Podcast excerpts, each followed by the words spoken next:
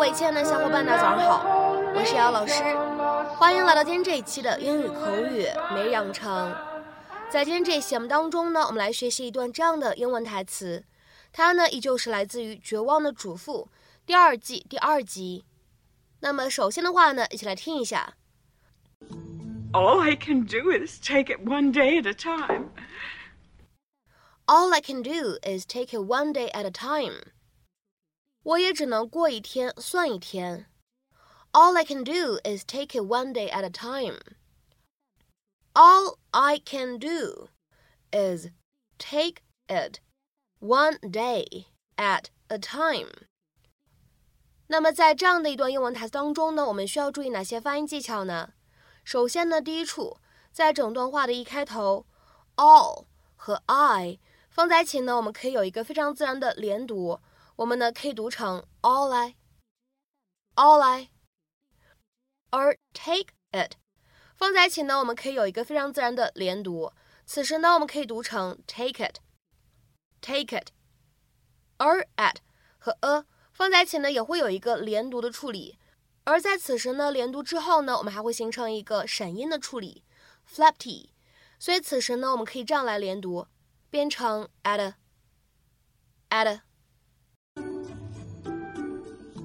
All I can do is take it one day at a time. Yes. oh, oh, okay. Well, thanks so much for calling. Who's that? Oh, someone named Alan Hanley. My electrician? Why were you on the phone sobbing to my electrician? Oh, he called to offer you his condolences. Then why didn't you put me on? Oh, well, we got to talking, and then he had to go. He, he had some very beautiful things to say about Rex. For God's sakes, Phyllis, don't you ever worry about dehydration. Are you saying that I am too emotional? I'm saying that even Italians take a break now and again. My son is dead. I'm grieving. So am I. But no one would ever know it with your incessant caterwauling. Bree! People want to know how I'm doing, but the minute they ask you, you jump into the spotlight and they forget all about me. I need consoling too, Phyllis. Have you ever thought of that? I'm sorry. It won't happen again. Thank you. Of course, if you didn't constantly suppress your emotions, people wouldn't forget to console you. Excuse me? It's true. You're stoic to the point of being cold. I am not cold. I just, well, I don't like public displays of emotion. Well, that's fine. But people wonder why they haven't seen you cry. I mean, some people actually wonder if you truly mourn Rex. People have said that? A few, yes.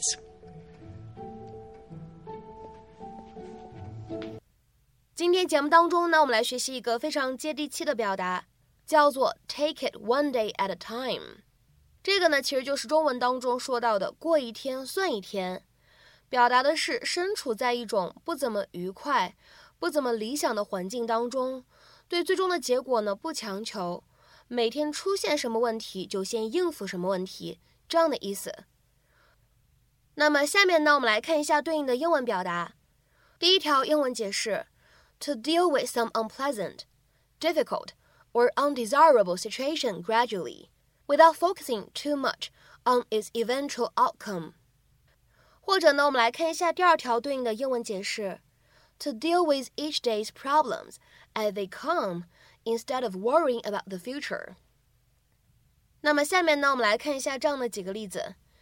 第一个，I know you are devastated about losing your job but we'll just take it one day at a time and find a way to make do. 我知道你丢了工作很绝望，但是我们也只能先过一天算一天，再看看有啥方法可以解决。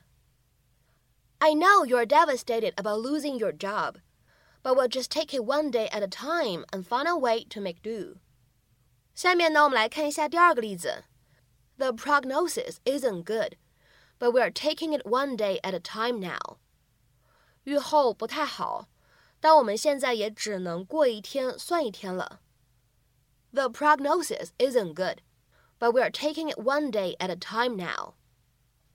那么讲到这里呢，提醒一下各位同学，我们今天节目当中呢学到的这样一个短语，其中的 it，你呢也可以用 things 来进行替换，是一样的意思。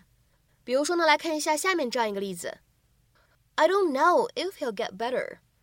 We're just taking things one day at a time. 我也不知道他情况会不会有所好转。我们现在就是走一步看一步吧。I don't know if he'll get better. We're just taking things one day at a time. 那么在今天节目的末尾呢，有这样的一个翻译任务留给各位同学，请大家呢尝试翻译以下句子，并留言在文章的留言区。It's important to take things one day at a time, so you don't feel too overwhelmed. It's important to take things one day at a time, so you don't feel too overwhelmed. 那么这样一段话，你会如何去理解和翻译呢？期待各位同学的积极留言。我们本期节目的分享呢，就先暂时到这里了。明天节目当中呢，我们再会，See you。